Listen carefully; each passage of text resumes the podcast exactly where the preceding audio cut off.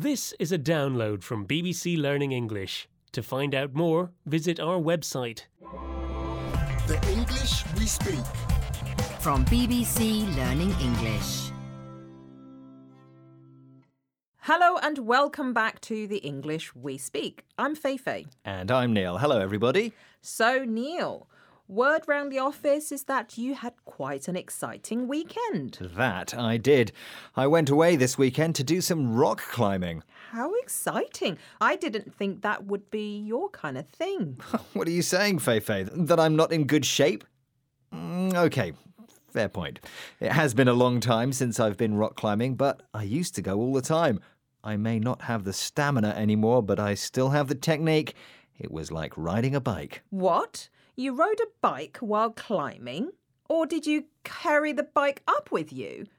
What are you talking about, Neil? No, I was struggling to pull myself up the rocks, never mind a bike. What I meant is that it's a skill I will always have and always remember. So, we can say it's like riding a bike to mean that once you learn how to do something, you never forget it. Let's take a look at some more examples. Though it's been a while since I made a video, I managed to do it easily. It was like riding a bike. I used to do a lot of baking with my mother as a child, and recently I've got back into it. It's like riding a bike, really. I know it's been a long time since you've done any knitting, but honestly, it's like riding a bike. This is the English we speak from BBC Learning English, and we're talking about the phrase, it's like riding a bike. It's used when we want to say that once you learn how to do something, you never forget it.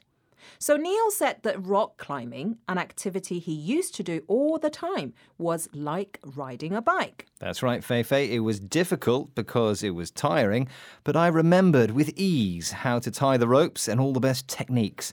The idea is that once you've learnt to do something once, like riding a bike, you will never forget that skill. Well, it seems that setting up the studio is not like riding a bike for you, Neil.